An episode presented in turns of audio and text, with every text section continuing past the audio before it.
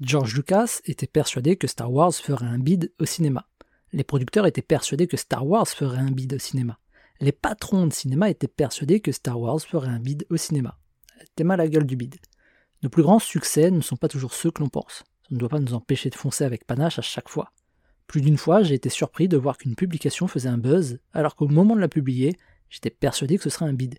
Et à l'inverse, je suis parfois persuadé qu'une publication va cartonner, pour au final constater qu'elle n'intéresse personne. On peut rarement savoir ce qui va fonctionner ou non.